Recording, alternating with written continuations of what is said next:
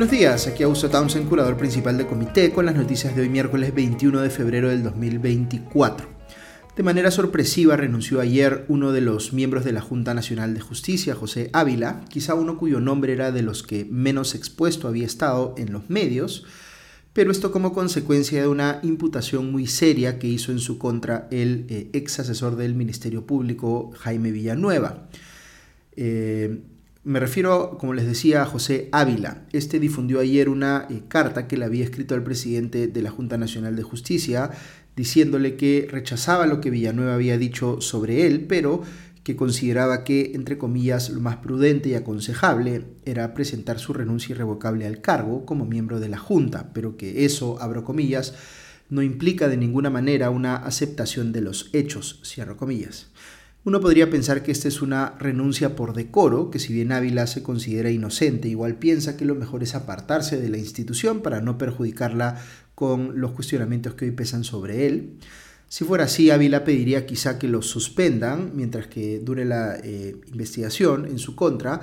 eh, pero no presentaría pues una renuncia irrevocable. Esto último hacía pensar que el tema era más grave y que Ávila quizás estaba eh, anticipando a algo que iba a salir sobre él. Y en efecto, lo que ha revelado Villanueva sobre este miembro de la Junta Nacional de Justicia, que llegó incluso a ser su presidente, es eh, muy grave. Eh, todo esto que les voy a contar se explica en un informe bien completo que ha escrito Daniel Llovera en la página web de Epicentro, según cita este informe del testimonio de Villanueva ante la fiscal suprema Delia Espinosa hubo una reunión entre José Ávila, siendo este presidente de la Junta Nacional de Justicia, eh, y Villanueva en algún momento entre marzo y junio del 2022, tiempo en el cual Villanueva eh, no estaba todavía como asesor de Patricia Benavides en la Fiscalía de la Nación, sino que era asesor del entonces ministro de Justicia eh, castillista Félix Chero. En esa capacidad, Villanueva cuenta que hizo una coordinación con Ávila porque éste quería presidir la Comisión de Alto Nivel Anticorrupción, la CAN, y para eso necesitaba el voto de Chero y del gobierno de Pedro Castillo, cosa que finalmente obtuvo y logró eh, eh, ejercer la presidencia de la CAN. Pero ¿qué fue lo que pidió Villanueva a cambio de eh, ayudarlo, digamos, a que el gobierno lo respalde en su interés de presidir la CAN? Pues curiosamente, más que pedirle algo para Chero o para el gobierno, lo que le exigió a, Ávila eh, como contraprestación Villanueva es apoyo para que aprobaran la postulación de Patricia Benavides al cargo de fiscal suprema titular. Es decir, antes de ser formalmente asesor de Benavides, Villanueva ya estaba haciendo lobby a su favor, según él mismo confiesa. Luego de esta coordinación preliminar entre Ávila y Villanueva, hubo una reunión más formal en la que sí participó el propio Chero. Villanueva le había dicho a este último que respaldara eh, su pedido a Ávila de que ascendieran a Patricia Benavides porque era su amiga. Chero accedió, pero al tratarlo con Ávila, este aprovechó para pedir eh, él mismo un favor a Chero relacionado a eh, supuestamente una empresa china de la que había sido funcionario y que requería un terreno en Marcona que estaba en manos de la Marina de Guerra del Perú. Ávila quería supuestamente que ese terreno volviera al Ministerio de Transportes porque así la empresa china lo podría utilizar. En su eh, LinkedIn, eh, Ávila consigna que ha sido asesor de la gerencia general de la empresa eh, minera Río Blanco Copper a partir del 2017 y por eso el informe de Llovera en Epicentro especula que esa podría ser la empresa en favor de la cual eh, el funcionario público Ávila, en ese entonces ya presidente de la Junta Nacional de Justicia, supuestamente habría estado haciendo lobby. Aunque el proyecto minero de Río Blanco está en Piura, lejos de Marcón, así que hay aquí algunas eh, inconsistencias que esclarecer. En cualquier caso, Villanueva dice que después de esa reunión salió una resolución suprema en la que, en efecto, le devolvieron al Ministerio de Transporte los terrenos que supuestamente le interesaban a esa empresa minera. Luego Villanueva habla de una segunda reunión eh, de Ávila con Chero, donde el segundo le insiste sobre el caso de Patricia Benavides y el primero le da a entender, según Villanueva, que ya había hablado con los demás miembros de la Junta Nacional de Justicia para que se aprobara su postulación a fiscal suprema, cosa que en efecto ocurrió en junio de ese año, el 2022 poniéndole los miembros de la Junta eh, un puntaje perfecto a Benavides en, entre comillas, evaluación curricular, cosa que es bastante llamativa considerando que hasta ahora no aparecen pues las tesis de maestría y doctorado de Benavides. Ese puntaje perfecto en dicho rubro hizo que Benavides estuviera en el primer lugar en la evaluación global de postulantes. Ávila mismo comentó en la eh, deliberación sobre su caso que, entre comillas, la candidata Benavides Vargas exhibe una deseable solidez en su dimensión ética y personal y, entre comillas, una experiencia importante que garantiza una gestión eh, deseable en momentos de eh, incertidumbre. Otro miembro de la Junta que evaluó a Benavides de manera muy positiva fue Guillermo Thornberry, sindicado hoy como el presunto nexo o eh, supuesto eh, informante de Hernán Garrido Leca, asesor eh, en la sombra de Benavides. Ok, ¿qué podemos concluir de esto que ha dicho Villanueva sobre la supuesta negociación entre Ávila y Chero? Pues por un lado, que si la imputación es cierta, es muy grave lo que presuntamente ha hecho Ávila, es decir, valerse de su posición como presidente de la Junta Nacional de Justicia en ese momento para hacer lobby en favor de una empresa. Por otro lado, es muy grave también que el entonces ministro de Justicia, Félix Chero, haya estado presuntamente haciendo lobby en favor de una candidata a fiscal suprema. Aunque aquí hay un par de eh, atingencias que hacer. No me queda claro por qué Chero accedería eh, alegremente a ese favor que Villanueva le estaba pidiendo para su amiga Benavides sin que hubiera algo de lo que pudiera beneficiarse él o el gobierno de Pedro Castillo,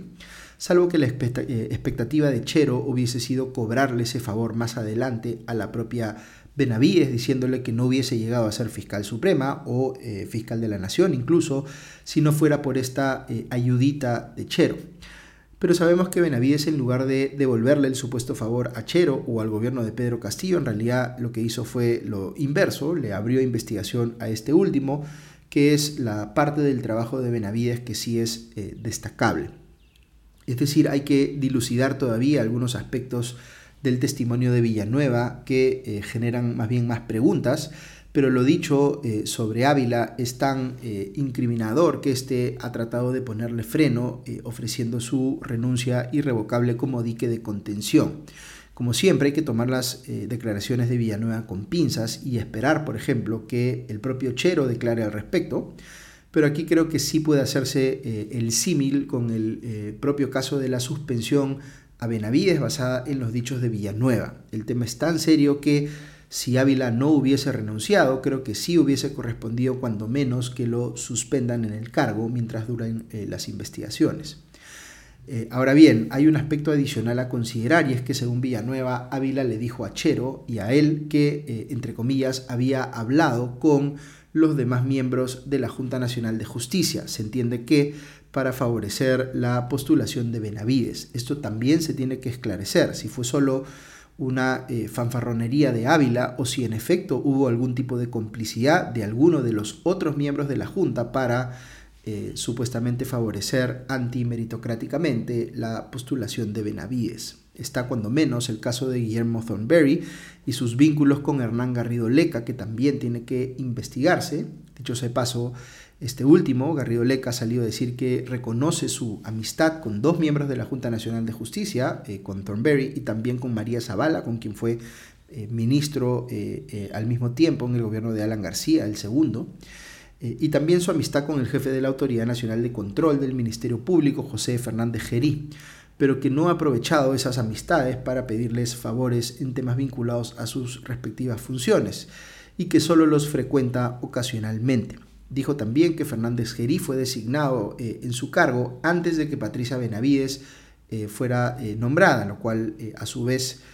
o da a entender, según él, que no hubo una gestión de esta para nombrar al primero. Pero hay que decir que podría haberla habido del propio Garrido Leca antes de que Benavides fuese fiscal de la nación para presuntamente obtener beneficios para él mismo.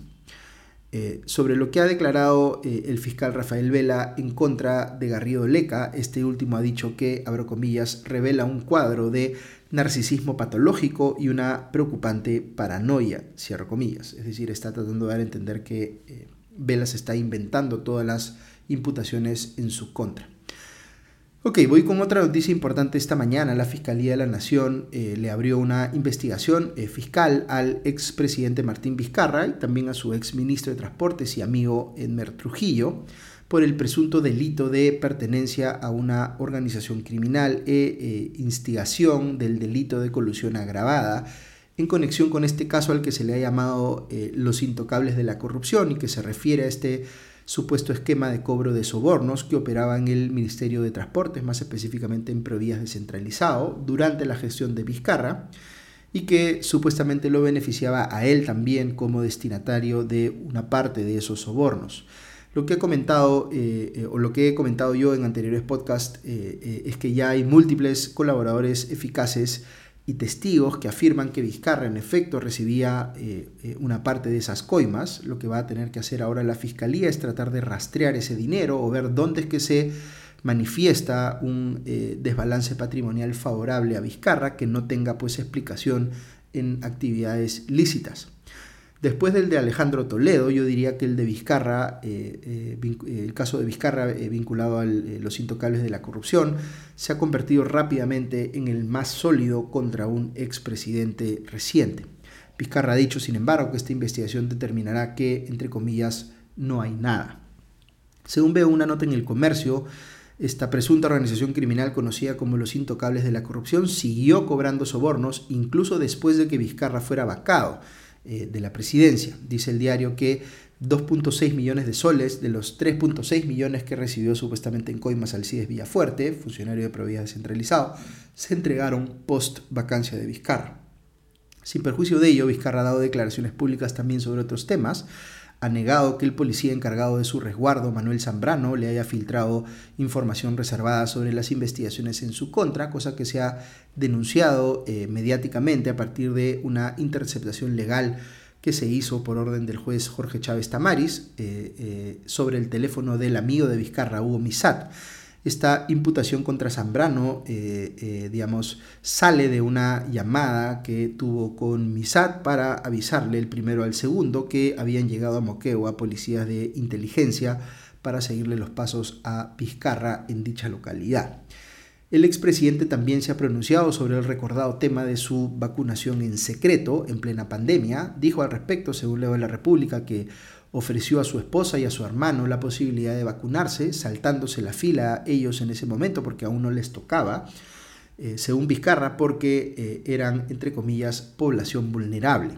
Vizcarra insiste que se anotó como voluntario en los ensayos clínicos de la vacuna de Sinopharm, lo cual es, como hemos dicho, algo bastante difícil de creer y que por supuesto él no lo dijo en su momento. Sobre este tema yo diría más bien que eh, lo que eh, todo hace parecer, digamos que Vizcarra está más bien mintiendo de manera muy desfachatada. Algunas noticias más que menciono rápidamente. En el Congreso, la Comisión Permanente ha citado para este lunes a los miembros de la Junta Nacional de Justicia como parte del proceso que busca destituirlos e inhabilitarlos por 10 años. Eh, luego veo que el congresista Luis Cordero Jontay ha propuesto que eh, eh, toda la información sobre investigaciones preparatorias en la Fiscalía sea declarada, entre comillas, reservada, es decir, quiere hacerle el juego a muchos congresistas, probablemente a él mismo, que fue denunciado por su expareja por violencia, para evitar que las investigaciones en su contra sean discutidas abiertamente mientras avanzan y que todo se maneje más bien con secretismo en favor de los eh, investigados aunque él dice que lo que le preocupa es el eh, honor, la intimidad y la eh, seguridad de los sujetos procesales, está quitándole pues publicidad a casos de corrupción u otros delitos eh, vinculados a políticos, por ejemplo, que es importante que la opinión pública conozca. También veo que el congresista Alejandro Cabero ha presentado una denuncia constitucional contra el presidente del Jurado Nacional de Elecciones, Jorge Salas Arenas, por haber aprobado eh, el jurado la inscripción del partido de Antauro Humala. Según Cabero, esa inscripción no debió aceptarse porque, por un lado, el partido eh, representa las ideas de Antauro Humala, que son, en su opinión,